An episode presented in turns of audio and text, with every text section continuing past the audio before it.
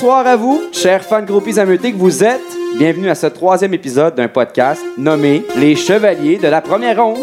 Oui, oui, j'espère que vous avez une bière en main, un gourou, un Red Bull, une prescription renouvelable. Bref, j'espère que vous avez le feu dans les bottes. Je suis Charlie Gonzo Faneuf, puissance Ryan Reeves, comme toujours, et pas le temps de niaiser cette semaine, parce qu'à la demande générale, on va se claquer un spécial hockey.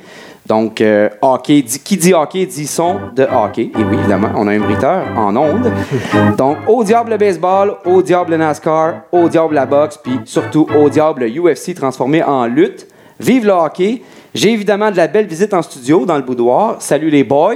Eh, bonsoir. Et oui, en l'absence d'Olivier Daigneault, qui est à un examen de la prostate, me dit-on, on a Félix Desjardins, jeune clavier prodige qui démoule de main de maître chez la première ronde et le grand club. Comment ça va? Ça va bien, toi?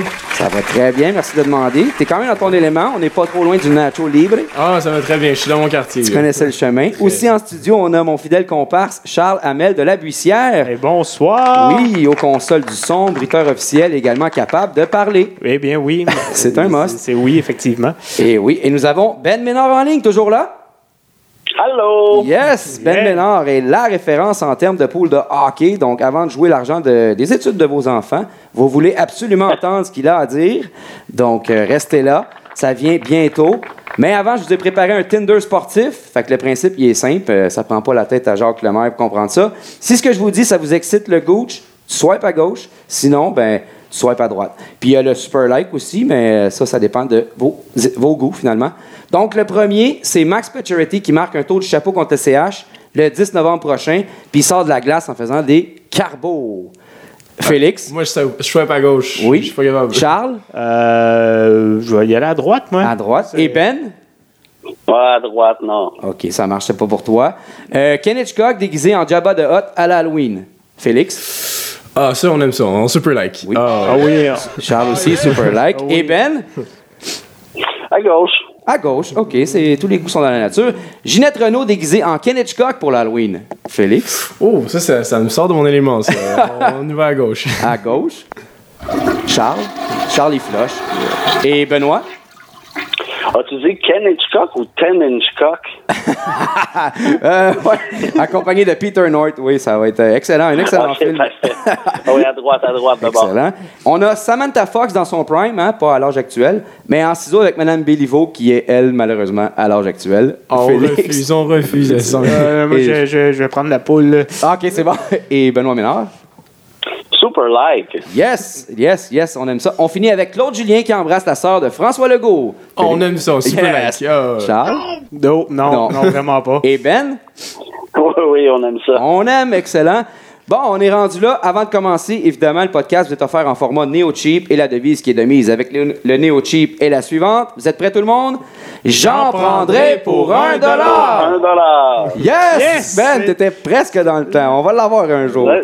Donc, Ben, on est, on t'a amené dans le podcast parce que là, les gens euh, étaient tannés qu'on parle de sports euh, comme le baseball, le football, le NASCAR, le curling, la pétanque full contact. On va parler de hockey, puis toi, tu es un expert en Ligue nationale de hockey. Donc, euh, donne-nous quelques joueurs là, qui vont prendre de la valeur au cours de la saison, selon toi. Hey, Il y a plusieurs personnes qui ont commencé leur pool. Euh, moi, j'ai fini euh, le dernier en fin de semaine. Et euh, dans la plupart des pools, il va être possible de faire des échanges au courant de l'année, euh, sacrifier des joueurs pour en trouver des nouveaux. Euh, quelques pistes pour des joueurs qui vont prendre la valeur cette année. Laisse-moi te parler de la situation à Edmonton. Ouais. Il y a un joueur que j'aime beaucoup là-bas qui s'appelle euh, Kevin Yamamoto. Oui. Il On devait commencer la saison comme euh, troisième allié parce que c'est Ty Ratty qui euh, prenait la place aux côtés de McDavid et euh, Paul Jarvey sur la deuxième avec Dre. Écoute, il a déjà dépassé Paul Jarvey. Euh, son temps de jeu au dernier match était euh, plus important. Ouais. Et euh, je crois qu'il va finir quelque part sur la première ligne d'ici la fin de l'année. Euh, je sais qu'il faut pas prendre les joueurs pour avec qui il joue. Ouais. Taylor Yamamoto est très très bon pour lui-même, mais si en plus il peut jouer avec euh, un joueur de centre, pourquoi pas le meilleur au monde, Connor McDavid. Ouais, c'est ça, je suis d'accord avec toi. Il y a beaucoup de talent, le jeune homme. C'est peut-être. su- Oui, Félix, vas-y, Félix. Ouais, c'est peut-être sûrement le, un des seuls attaquants des Oilers qui peut suivre la, la vitesse à McDavid aussi. Ça peut donner des flashs. exactement ce que j'allais dire. Parce que là, on a, habitude, on a été habitué de voir que McDavid jouait avec un sabot de Denver accroché au testicule gauche, là, ou droit, plutôt euh, un Lucic ou un. euh, Darnell Maroon. Nurse. Ouais. ouais, ou qui, qui a joué avec lui? Maroon. Maroon, c'était ça. Maroon, qui a, il a Patrick réussi, Maroon à ouais. l'époque, ouais. il a réussi à compter quoi, 30 que- quelques Ah buts oui, une belle saison. avec. McDavid. Fait qu'imagine un joueur comme, euh, qui a du talent, finalement, ça, ça pourrait être rafraîchissant pour euh, McDavid. OK, c'était bien, c'était un Alors, bon on- choix, oui. On l'a à l'œil euh, toute l'année. Oui. Euh, il, il va commencer peut-être un peu en douce, euh, mais plus il va avoir de temps sur euh, l'attaque à 5, plus euh, ses points euh, vont s'entasser. Excellent, excellent. Sinon, euh, je te parle peut-être euh, d'un goaler. Je sais pas, je vais te poser la question parce que l'année passée, saison un peu décevante, mais cette année, c'est moi où Ben Bishop est rendu gardien de but pour une des équipes les plus excitantes, ou en tout cas qui a une des plus belles défensives euh, de la Ligue. Ben, oui, Ben Bishop qui, euh, qui est très grand. Hein? Outre sa, Ouais. sa technique euh, saccadée, euh, il est grand. Il est grand, ça c'est sûr. 6 pieds 7, 215 livres. Euh, je sais pas si on va le revoir signer 40 victoires comme il avait fait avec euh, le Lightning en 2014-2015. Oui. Mais euh, 26 victoires l'année passée, c'est définitivement passé pour un, un gars comme lui. À date, en deux matchs, deux victoires et même un blanchissage au passage, Ben Bishop va être très hot cette année. C'est ça, hein? c'est le genre de joueur que tout le monde a laissé passer, mais que c'est ça. Il se ramasse un peu dans la situation de Chris Osgood là, dans Puis- les belles années que. Ouais, Il vient d'être nommé euh, troisième étoile de la semaine, je pense bien. Euh, je Ouais. pense qu'il y a un départ euh, vraiment fulgurant. C'est- c'est- je pense qu'il est Ah peut-être ouais, bon. Ouais.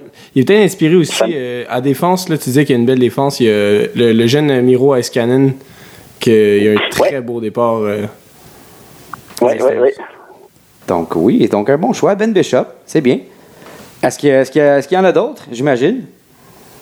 Euh, oui, euh, pour- pour t'en nommer un troisième, bon là c'est un petit gars que j'ai toujours aimé. Là, si vous euh, le savez, euh, vous m'avez déjà entendu prononcer Ouais. son nom, mais euh, avec ce qui va se passer à, à l'Avalanche, euh, avec ce qui s'est passé avec McKinnon euh, l'an passé, Mhm. euh, McKinnon, Rantanen, euh, toutes les équipes vont mettre tous leurs effectifs contre ce trio-là. Et sur le deuxième trio, le jeune Tyson Jost va avoir toute la place. Lui qui est un patineur habile, un fabricant de jeu, un bon compteur. Euh, cette année, selon moi, c'est l'explosion pour lui. Un peu le phénomène du euh, deuxième centre, là, mais il va avoir toute la place une fois que sa ligne à lui va embarquer. Parfait, excellent. Puis, euh, donc, est-ce que tu garantis si je place tous mes REER là-dessus ou on va s'en parler après le show, peut-être? Alors, ben, ces trois joueurs-là, comme je te dis, euh, début de saison un peu plus tranquille, mais à Ouais. mesure que la saison va avancer, si vous avez le droit de faire des échanges, gardez-les en tête, ceux-là. Ils vont euh, peut-être vous sauver la mise. Excellent, merci. C'est, oui, c'est très instructif. Et euh, côté course au Calder, là, ton top 3, ça serait quoi? Oui, le Calder, écoute, euh, j'ai plus besoin de faire de présentation pour Rasmus Dahlin, Oui, excellent. mais c'est pas facile de gagner le Calder quand on a un défenseur rapidement. Qui l'a gagné la dernière fois? Ekblad, Hmm, peut-être. Ouais, oui, avec. Blad en Ah, 2015. ouais, on, a, on a un professionnel là, ici Ouais, en ouais, ligne euh, qui était parmi nous dans le studio. Là. Euh, moi, Ouais, j'ai réussi. OK, Ekblad, Ben, J'allais juste dire que. Ben, moi, j'avais, j'avais Yves Racine en tête, mais c'est un peu loin. Moi, j'aurais dit euh, son de cricket. J'en avais aucune idée. cricket. OK, ben vous êtes bon. Euh, ouais, Ekblad en 2015, on va voir si vous êtes vraiment bon. Euh, juste avant, en 2010. Euh, Tyler Myers. Oh! Oh! excellent, Il est excellent, fort, ouais. il est fort, le Donc, on voit que ça arrive à peu près à tous les cinq ans. Et là, le prochain, si vous l'avez, là, en 2003. Chris Pronger? Non. Non. Non. Ah, c'était avant un ça. certain, euh, Barrett Jackman. Ah, Barrett Jackman. c'est Barrett Jack, Ah, man, ouais. dans la catégorie Aïe, aïe, ne cherchez plus. non, c'est ça que je cherchais. en Et fait. voilà. Donc, c'est pas facile de gagner le Calder quand on est un défenseur. Euh, aucun doute que Rasmus Dahlin va devenir excellent. Euh, par contre, pour le- la Coupe cette année, je parierais peut-être plus sur Svechnikov, qui a Ouais. déjà un beau départ, qui va avoir beaucoup de temps de glace. Sinon, pour euh, le petit Elias Peterson, à Vancouver, euh, qui va se faire un peu de la deuxième ligne, mais euh, qui va avoir de plus en plus de temps sur euh, l'avantage numérique. Et euh, un peu de la même façon que je parlais Tyson Just, là, une fois que les Bo Horvat et Brock Bowser sont passés sur la première ligne, lui il va avoir du temps de glace des qualités contre des deuxièmes ou des troisièmes unités. Euh, je crois que ce serait mon vote. Si j'avais un vieux deux pièces à mettre, ce serait sur euh, Peterson. Je Excellent. pense bien que, oh, juste rapidement, en son année de repêchage, Peterson, je pense que c'était l'année de Nolan Patrick et Nico Hischier. On se demande si c'est le meilleur joueur du draft en ce moment parce qu'il est sorti septième ou huitième, si je me rappelle bien. Puis euh, à date, euh, ça a l'air d'être le plus talentueux du lot. On va le laisser jouer une saison complète. Euh, Nico Echer, euh, qui était le premier choix overall, a pas mal fait, 52 points l'année passée, si je me souviens bien. Il avait euh, porté une partie de l'équipe des Devils sur ses épaules avec Taylor Hall. Est-ce que Peterson peut faire 50 points et plus cette année? Évidemment. Mais ouais, je suis pas mal convaincu que Peterson va, avoir un plus gros impact euh, au moins que Nolan Patrick. Et sûr, on va voir, mais euh, ça serait mon vote pour le cadre cette année. Excellent. Penses-tu que des jeunes comme euh, Kotkaniemi avec les Canadiens ou Ketchuk à Ottawa euh, sont un peu victimes de la qualité des joueurs qui l'entourent, que c'est ça qui pourrait les sortir de la course dans le fond? Ouais. Euh, dans le cas de euh, Ketchuk, je le vois être capable de faire euh, beaucoup de points parce qu'il va quand même être sur le duo avec un Matt Stone sur la deuxième ligne. Euh, Kanyemi, là, ben oui, définitivement, il va écoper, il va faire de la deuxième ou de la troisième ligne. Ce sera peut-être pas son année. Je sais même pas s'il va faire l'année au complet. On change un peu de sujet, mais moi, personnellement, euh, au lieu de gaspiller une année vers l'autonomie, sachant qu'on fera pas les séries à Montréal, je crois que je le renverrai. Je sais pas si vous allez en parler, là, mais euh, une petite Non, vas-y, vas-y, euh, t'as as, bien le droit d'en parler. On n'a pas réussi à, avoir les droits, nous, pour en parler, donc on te laisse aller là-dessus. mais... Ben, c'est ça, dans le cas des trois joueurs que j'ai nommés, Peterson, Dalin et Svechnikov, ces trois gars qui vont passer l'année euh, dans leur club respectif. Alors que Kotkaniemi, je suis pas sûr. Et euh, ben, Kachuk, c'est un peu dans la même situation. Hein. Les sénateurs vont nulle part encore pour euh, deux ou trois ans. Alors pourquoi le garder toute l'année? Mais ça, on verra. Il faut vendre des tickets aussi une année. et, et, voilà. Et voilà. Puis il faudrait surtout pas échanger son premier choix avant de tanker. oui, oui. oui, d'ailleurs, euh, les pauvres Ottawa vont probablement finir dernier. Et c'est l'Avalanche qui possède leur premier choix l'année prochaine. Incroyable. Hein? On, se demandait si le DG de l'Avalanche allait inviter le, DG des sénateurs sur la scène lors du choix. Parce que... non, mais imaginez la ligne de centre dans deux ans avec McKinnon, Jack Hughes, Tyson Just. Et voilà. Je ne sais pas s'il va l'inviter sur le stage, mais il va l'inviter à prendre un scotch après. ouais, au minimum, minimum. OK, puis euh, parle-nous donc euh, des défenseurs payants là, euh, pour la prochaine saison. Ça serait quoi là, que, Tout le monde a vu l'échange. Tout le monde a vu l'échange qui a amené Carlson à San Jose. Oui, oui, tout à fait. Et euh, oui. Écoute, c'est euh, formidable. C'était probablement euh, les deux défenseurs, Brent Burns et Carlson, qui étaient dans, dans, le top 5 de tout le monde. Ben là, c'est rendu qu'ils jouent ensemble. Selon moi, s'il y en a un qui va en sortir un peu plus payant au niveau des points, c'est Carlson c'est tout simplement le meilleur défenseur offensif du monde entier. Fait qu'il peut avoir le dessus même sur Brent Burns. Euh, je crois qu'ils vont se partager la première vague d'avantages numériques, même si c'est deux droitiers. Mais euh, je crois que Carlson est en droit de rêver au un point par match. Donc 80 quelques points cette année pour la première fois depuis trois ans, si je me souviens bien. Hmm. Euh, je crois que le Norris, est, il l'a au bout des doigts. Là. Ouais, parce que euh, du côté de Burns, qui a fait son succès l'année dernière, euh, c'était surtout son tir des poignets de la pointe, mais dans le trafic. Le gars, il a un, il compas dans l'œil. Il était capable vraiment de lancer où il voulait, pas, même pas avec un lancer frappé. C'était un tir des poignets. Hmm. Fait si tu le places à gauche, là, il se retrouve avec le bâton du côté de la rampe, puis là, c'est sûr qu'il ne pourra plus faire euh, effectuer les, des, son fameux tir des poignets, il ne pourra pas l'effectuer de, cet angle-là. c'est pour ça que soit Carlson va écoper en jouant euh, son côté faible offensivement, ou que c'est comme tu dis, ils vont se séparer l'avantage numérique. Ça reste à voir. C'est ce qu'on va voir, mais euh, je crois que Carlson va être assez seul au sommet cette année. Si c'est pas a tout ce qu'il faut pour faire énormément de points cette année. S'il ne fait pas avec les Sharks. Euh, ah oui, non, il ne fera pas avec. Euh, ouais. Non, c'est ça. Puis est-ce qu'il y en a d'autres? Ben, écoute, les autres, euh, on les connaît. Bon, outre Brent Byrne, il y a évidemment je pense à Ristolainen à Buffalo, euh, un jeune mais qui va piloter euh, un power play. Euh, selon moi, une année ou deux encore avant que Dalin prenne les commandes. très très belle attaque à 5 là-bas. J'ai appris ce matin que Torrey Krug était blessé à Boston. Ça, ça veut dire que c'est Charlie McAvoy qui va devenir le corps arrière. Il y a eu un très beau match aujourd'hui d'ailleurs avec beaucoup de points.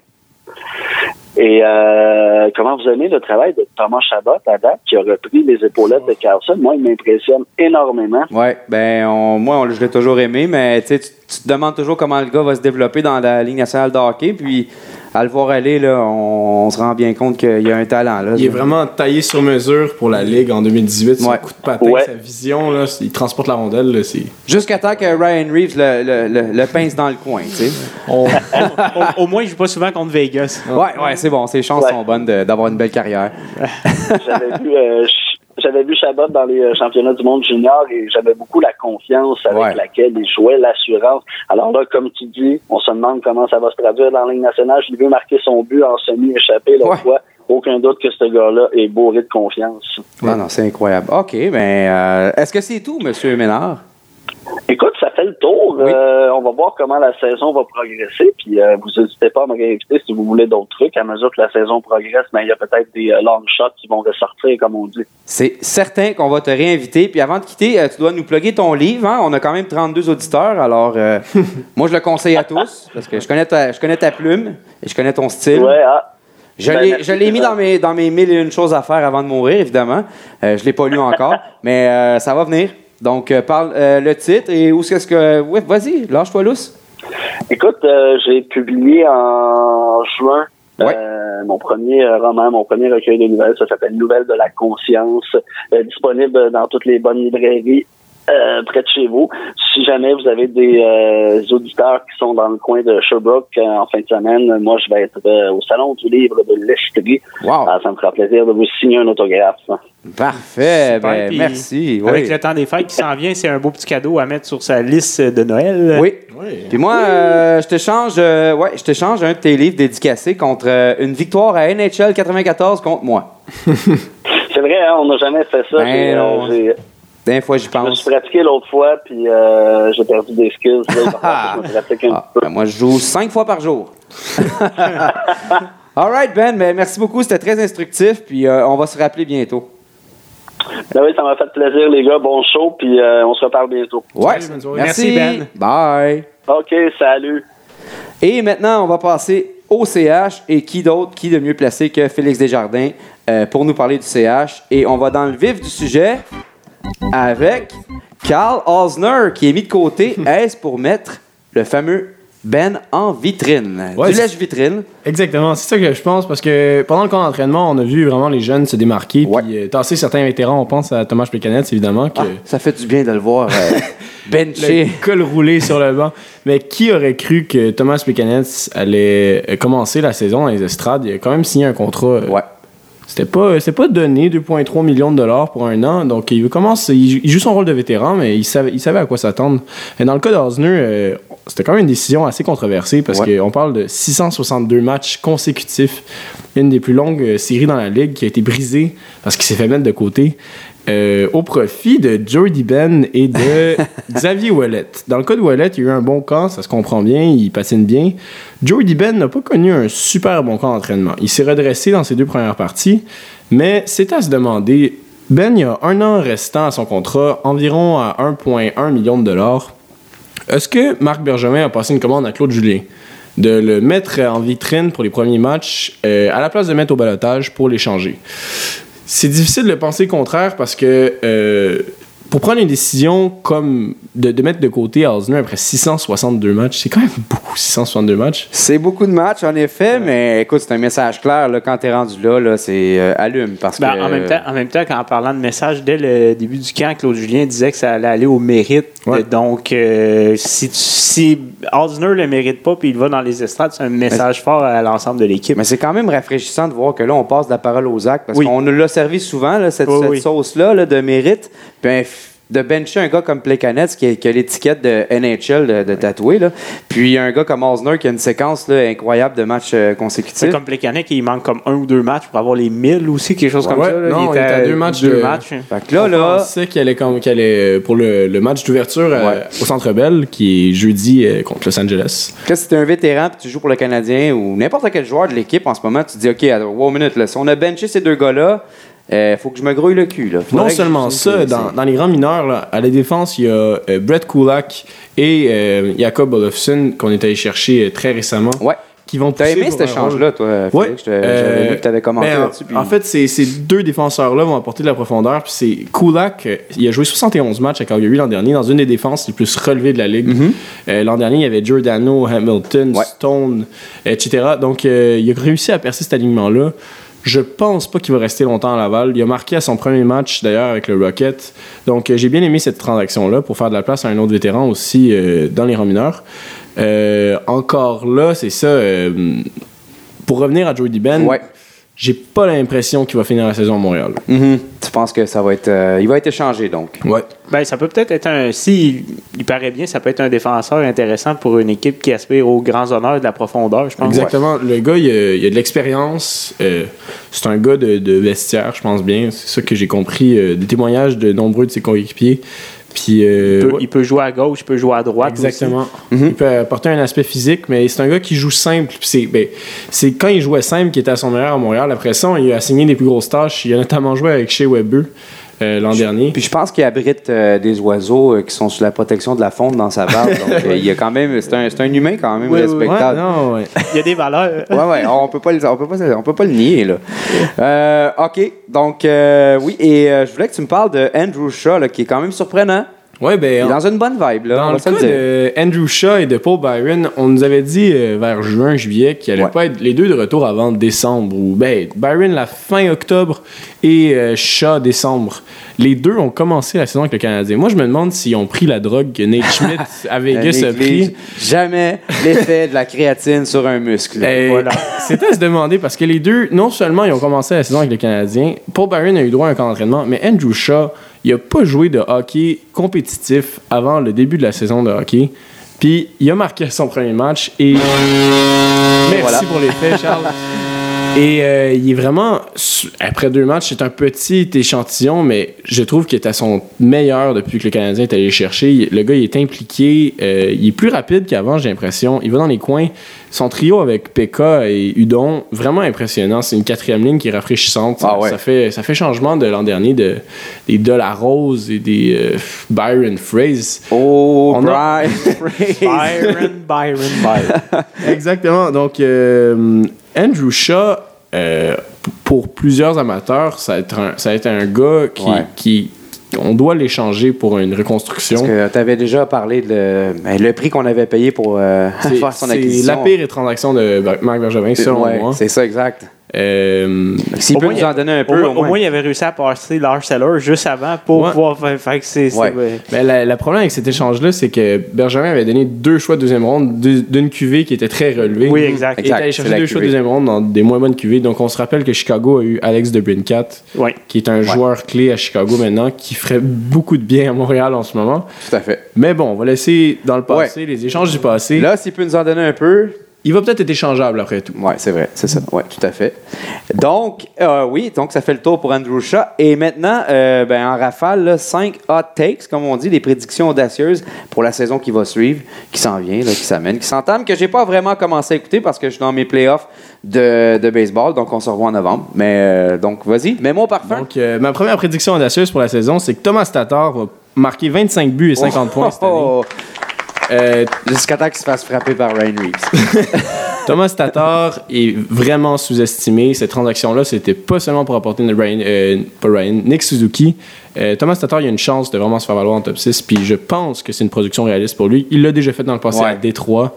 Je pense qu'il peut le faire à Montréal. Ben, blague à part, honnêtement, euh, j'ai suivi Las Vegas euh, toute la saison dernière, donc euh, en séries éliminatoires aussi. Puis j'ai été déçu un peu de, de Tatar, c'est sûr. Je, je sais pas si c'est le genre de gars. Tu sais, à un moment donné, jouer dans la Ligue nationale de hockey, ça fait mal. je sais pas, là, il faudrait payer le prix, c'est pas évident pour tout le monde. C'était quand même un petit échantillon à Vegas. Parce Ouais. qu'il a, il a f- il a fourni un effort constant à Détroit pendant quatre saisons. Ça, c'est vrai. On l'a échangé, il a été mauvais, pendant- vraiment mauvais pendant 20 25 parties environ, si on inclut les parties éliminatoires.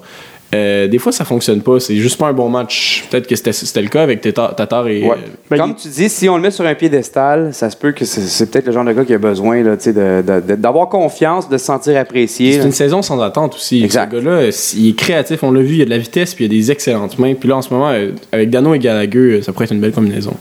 Ben, en fait, ce que j'allais dire aussi, c'est Ouais. qu'arriver à Vegas euh, dans un concept d'équipe, euh, tous Mhm. les gars étaient soudés, c'est Ouais. difficile- ça a Ouais. peut-être été difficile. Ben, c'est de ça, il y avait manqué les initiations. Exact. Euh, C'est pas c'est tout le monde qui a le- les capacités d'ad- d'adaptation de Ryan Reeves. Il comprenait pas l'ironie. Oui, mais là, ben, c'est parce que lui, toi, tu niaises pas avec lui. Ben non, ben non. C'est- c'est- S'il comprend pas la blague, tu y expliques. Mais.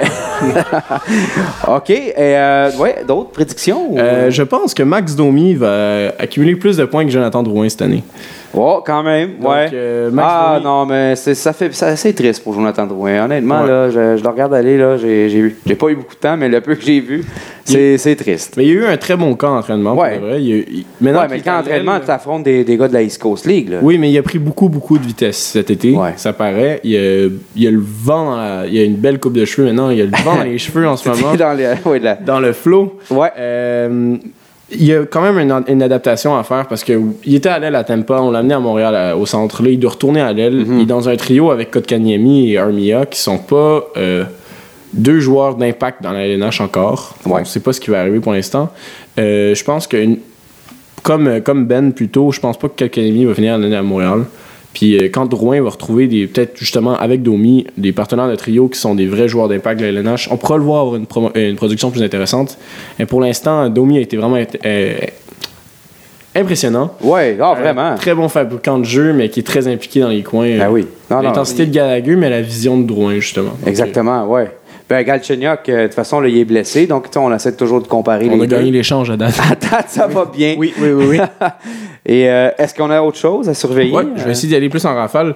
Ça, c'est Ouais, une prédiction quand même euh, audacieuse. Je pense que Mike Riley va avoir de 35 à 40 points cette année. Ouh! Son record, c'est 18 points, je pense. c'est audacieux. Euh, mais il y a un excellent début de saison. Ouais. Ensuite de ça, Charlie Lindgren va être échangé d'ici la date limite de transaction. Yes! Si je devais faire une prédiction, ça serait euh, avec les Panthers en Floride. Robert- euh, Roberto Lengo vient de se blesser pour un mois. Ça pourrait être plus long. Euh, les Panthers pourraient avoir besoin de, pro- de profondeur et le Canadien a trois gardiens de calibre LNH. Et voilà, donc vous l'aurez entendu ici au Chevalier de la première ronde. Et finalement, je pense que je suis plus optimiste que la majorité des experts. Euh, le Canadien ne va pas faire les séries, non, mais va seulement manquer de quelques points. Je les vois devant les Sabres, devant les Sénateurs, devant les Red Wings, au cinquième rang de la division Atlantique. Euh, oh oui, euh, seulement à quelques points d'une place dans Donc quatrième on manque les séries, donc tu es lucide malgré les deux victoires et la ville qui s'enflamme. C'est- une victoire et une défaite en ah oui, c'est vrai, c'est vrai. Je- ouais. Mais ça avait Imaginez- tellement l'air d'une victoire à Oui, Toronto. c'était comme une victoire. Belle hein, on- partie Gatondo. Ouais, quand Mais même, ouais, quand ça même. va être une saison qui est, euh, pour les amateurs, ça va être plus intéressant parce qu'on a de l'espoir pour la première fois depuis un bout. Puis c'est euh, c'est vraiment une, une vibe à, à la Vegas en ce moment à Montréal. Ouais, ça, c'est vrai. des- C'est vraiment des. Il n'y a pas de Ouais. superstar à part Price qui prend son coin en ce moment. Ouais, concept d'équipe. Donc euh, c'est vraiment bien. On est excellent. Bon, ben, parfait. Merci beaucoup à toi, Félix Desjardins, Plaisir. pour ces renseignements instructifs. Et maintenant, on va parler avec Charles Brassière-Mamel. Euh, ah, ça, c'est le correcteur automatique. Oui, hein. exact. Brassière-Hamel, dis-je mal.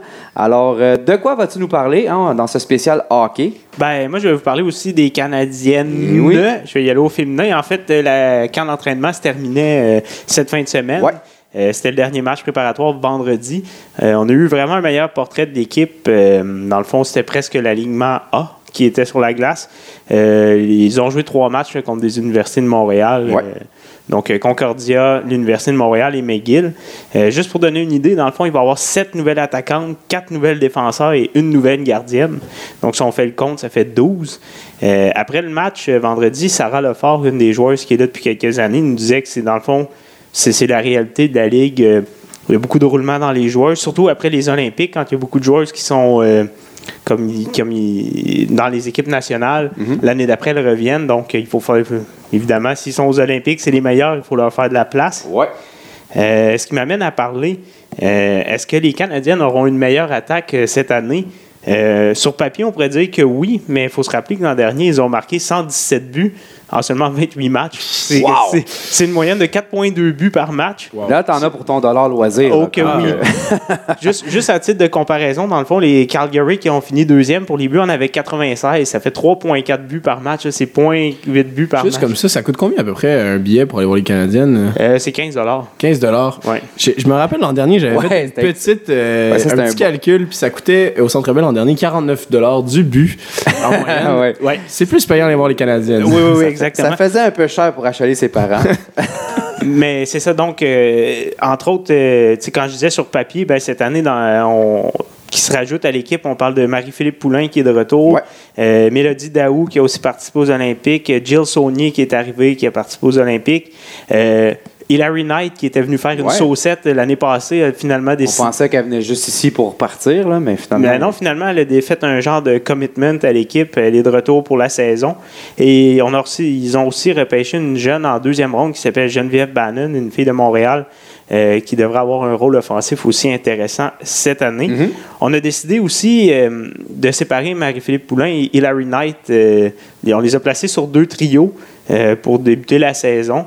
À voir, peut-être que c'était une bonne chose de répartir les forces, mais si jamais euh, on a besoin de but. Je serais pas surpris de voir Hilary Knight jouer aux côtés de Marie-Philippe Poulain, ce qui devrait donner des flamèches si jamais ça arrive. C'est ça, c'est un peu le même concept qu'avec euh, Crosby Malkin. Exact. Hein, au besoin, on, ramène ça. Voilà. Mais ça m'amène à vous parler du jeu de puissance. Oui. Euh, il y a eu un avantage numérique et euh, quand on a vu la formation utilisée, euh, je suis un peu tombé sur le derrière. On avait dans le fond à l'attaque Mélodie Daou, Marie-Philippe Poulain au centre et euh, Jill Saunier à droite. Et on utilisait Hilary Knight à la pointe en, comparé de- en compagnie de Aaron Ambrose. Et après le match, j'ai demandé à Hilary Knight Oui, c'est vrai. Dans le fond, est-ce qu'elle avait déjà joué à la pointe? Puis elle s'est un, un petit peu emballée par rapport au jeu de puissance. On l'écoute. Oui. Yeah, I played in college uh, a little bit, but uh, our power play, I mean, we're joking around. We've got some great shooters, some great playmakers, and uh, I thought, I mean, that's a really good power play. Kind of look, I'm like, wow, I'm I on the ice right now? this is good. So, um, no, we're, we're just figuring out what our rhythm is, and Calgary will be our first test. Dans le fond, ce qu'elle nous dit, c'est que oui, elle a joué un petit peu à la pointe en avantage numérique euh, quand elle était à l'université, mais que quand elle est embarquée sur la glace, elle disait Waouh, regarder avec qui je joue, c'est comme euh, l'équipe d'étoiles. euh, on est encore en train d'essayer de voir comment tout ça va cliquer, mais ça risque d'être vraiment excitant. C'est sûr que là, vendredi, au match, on jouait contre une équipe universitaire, donc là, les, la rondelle se promenait de tous les côtés. Ouais. C'était comme vraiment spectaculaire. J'ai hâte de voir samedi prochain contre Calgary, contre une équipe euh, de la Ligue qui risque d'être un peu plus euh, structurée. Qu'est-ce que ça va donner? Ben, comme disait Wayne Gretzky, si tu l'as, cross the door. Exactement. Par contre, il n'y a pas que du positif. Euh, en défensive, ça risque Ouais. d'être un petit peu plus mince. Si je pourrais dire, il y a Lauriane Rougeau qui est de retour des Olympiques et Erin Ambrose qui est un peu la. J'aime bien la comparer à Eric, Eric Carlson en termes de style de jeu. Rien de moins. Rien de moins, mais toute proportion gardée. Mais en fait, c'est patineuse, euh, rapide, il y a une bonne vision du jeu, axée sur l'offensive. Donc, euh, Est-ce qu'elle a une chevelure aussi? euh, moi, non. On n'est pas sûr. non, parce que là, ça- quand tu veux être comparé à Carlson, Ouais, c'est ça. chevelure. Non, la chevelure moins au vent, Ah. C'est mieux Bon. qu'elle qu'elle soit comparée à Burns, par Ouais. contre. Ah, c'est sûr que Burns, on, on veut pas ça. Exact. Euh, ensuite, euh, il, y aura, il, y a- il va y avoir Sophie Bro et Mélanie Desrochers qui étaient là l'an dernier, qui vont passer, qui étaient cinquième, sixième défenseurs, qui vont tomber 3 à 4. Ouais. Et il y a quatre recrues qui vont se battre au début de la saison pour les deux derniers postes. Euh, L'entraîneur Danny Brunet euh, est un peu conscient de la situation. Euh, il, on sait que c'est le- il sait que c'est le focus, dans le fond, à mettre, euh, mais il, il semble avoir son plan de match puis être prêt pour la saison. On écoute ce qu'il nous Oui. disait après le match de vendredi. On a pas mal nos trios fixes. Là. Il y a Anne-Sophie Bété qui devrait, là, euh, devrait être à droite là, sur le trio de, de Poulain et Daou. Là. Cette semaine, on, on va travailler surtout les situations défensives qui deviennent excessivement importantes quand tu joues contre des bonnes équipes. Surtout Calgary là, qui a une force de frappe extraordinaire. Donc voilà, c'est c'est ce que Danny Brunet nous disait euh, après le match de vendredi. En vue de la saison qui commence en fin de semaine, samedi, on joue à la Place Belle à, à Laval. À quelle heure? C'est à 18h30. C'est après le match euh, du Rocket. Donc ceux qui ont acheté des billets pour le Rocket peuvent rester. Ouais. Mais il y a aussi la possibilité d'acheter des billets uniquement pour le match des Canadiennes. Euh, c'est- Incroyable. ouais. Une belle soirée, là. Une très belle soirée. Euh, la première ronde sera sur place pour couvrir le match. Tout à fait. Et le lendemain, euh, on remet ça, les deux équipes. Quand, dans le fond, dans la Ligue canadienne de hockey féminin, on joue toujours des deux en deux. Ça à cause... augmente le taux de, de probabilité d'obtenir des, des mêlées générales. Exactement. Tout est pensé. Tout est pensé. Euh, Non, mais la rivalité euh, Le- peut ouais, se non, créer le- en, en jouant deux, jours, deux journées de suite. Là. exact. Non, le deuxième match est toujours plus intense. euh, Ouais. Ça, c'est évident. Euh, à Calgary, rapidement, ils ont comme les Canadiens, ils ont beaucoup de changements, mais eux, c'est vraiment impressionnant. Ils ont mis la main sur neuf Olympiennes. OK. Quatre de, l'équipe canadienne, trois de l'équipe américaine et deux de internationales. Une Mhm. du Japon, oui, une japonaise qui va jouer à Calgary et une finlandaise. Et aussi, c'est une grosse acquisition. euh, Zoé Ekel, qui jouait avec le Kunlun Red Star, une des équipes de Chine l'an passé, revient en Amérique. Elle a terminé quatrième pointeuse de la Ligue, 38 points en 28 matchs. C'est une grosse acquisition. Donc, euh, pour terminer, je reviens sur ce que Philippe, Félix disait. Les matchs, ça coûte pas cher. Ouais. Il- cette année, les Canadiens ont trois domiciles. Ils vont jouer des matchs à Laval, à la Place Belle. Ils jouent à l'aréna Michel Normandin du complexe Claude Robillard et au complexe Belle à Brossard. Donc, euh, il y a sûrement un endroit près de chez vous. C'est ce que j'avais à dire. Voilà. Du gros stock, en effet, en effet. Donc, on va attendre sûrement qu'il y ait une petite séquence de euh, cinq défaites consécutives euh, du CH. Puis, on va, s- on va voir sûrement augmenter l'assistance Ouais. du côté des Canadiennes. Et, oui, Dernière chose, en fait, je viens d'avoir un flash euh, parce que ça a été annoncé aujourd'hui. La majorité des matchs vont être disponibles en streaming sur le site de la Ligue. Donc, c'est euh, intéressant, ça. Ouais. euh, alors, c'est ça. Vous pouvez regarder les matchs. Celui de samedi sera en streaming sur le site de la Ligue. Marquez les Canadiennes de hockey féminin dans Google, vous allez le trouver. Excellent. Puis, en plus, qu'est-ce qui est l'avantage? C'est que tu n'as même pas besoin de cacher ton historique. Hein? Ça, ça se monte bien. Et ça se montre bien, ben oui. Donc, euh, OK, merci beaucoup, Charles Hamel de la Buissière. Et euh, j'ai une question là, avant de terminer pour vous autres, les boys. Si vous, avez, si vous aviez, dis-je mal, et l'orthophoniste est en route, votre propre Ryan Reeves, hein, à vous pour virer une brosse, c'est un style concours, euh, gagner la chance de virer une brosse avec Ryan Reeves, euh, vous l'amèneriez où? Ça, c'est ma question à, à toi, Félix. Je vais rester fidèle euh, où je vais souvent. Je l'amènerai au Nacho Libre. Yes! Qu'on danse sur le bar. Oh oui, oh oui, oh oui, en compagnie de Jared Stoll puis Mark Richards. euh, je sais pas comment ça, Ça va finir. un beau trio, C'est ça. ça. ça va. Ça, oui, que du bonheur, que du plaisir. Et toi, Charles? Ben moi, je vais y aller un peu à contre-courant. Tu sais, Ryan Reeves, il vit ça intense et tout. Moi, je l'inviterais plutôt au Club Med, prendre ça relax, une Ah, petite brosse sur le bord de la beach, se relaxer. euh, Oui, c'est bien. Loin, loin des claques à la gueule et euh, voilà. Oui, assez zen comme proposition. Euh, voilà. Ah, c'est bien. Moi, je l'amènerai au Beach Club. Euh, J'amènerai aussi une pouchonne de luxe. Puis à chaque fois qu'un Kevin ou un Steve euh, vient y parler, ben, je règle le tout avec mon Ryan Reeves d'assaut. Donc, euh, action garantie. oui. Et maintenant, Charles va nous envoyer le thème de la fin dans les délais les plus brefs. Et la technologie devrait répondre dans 3, 2, 1. Et oui! Donc, c'est déjà la fin de cet autre merveilleux épisode des Chevaliers de la première ronde. Alors, merci d'encourager ce podcast en partageant massivement. Allez également liker la page de la première ronde sur le champ. C'est fait. On va vous attendre. Allez-y. Merci. Pour de la nouvelle fraîche 24 heures sur 24, including et tout un code d'éthique qui n'est pas négligé. Merci à mes collaborateurs Félix Desjardins et Benoît Ménard. Félix Desjardins, merci. Merci beaucoup. Merci à mon co- co-animateur Charles Buimel-Assière. Eh ben, ça m'a fait plaisir. Et merci à nos 32 auditeurs. Sans vous, on serait comme Zdeno Chara qui tombe en plein milieu de la forêt sans témoin. Fait-il du bruit ou non? Bonne question. Jean-Maurice, merci. Au revoir.